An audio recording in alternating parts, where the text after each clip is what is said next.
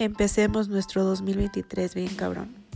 De manera que prioricemos nuestra salud mental, de que disfrutemos cada minuto, de rodearte con gente que te llene de energía y mucho amor, de disfrutar más tu café.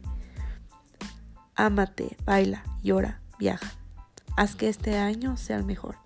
Que lo recuerdes y digas el 2023 fue el mejor año. Esta temporada va a estar lleno de risas, lágrimas, pero sobre todo de muchos aprendizajes para llegar a ser mejor persona.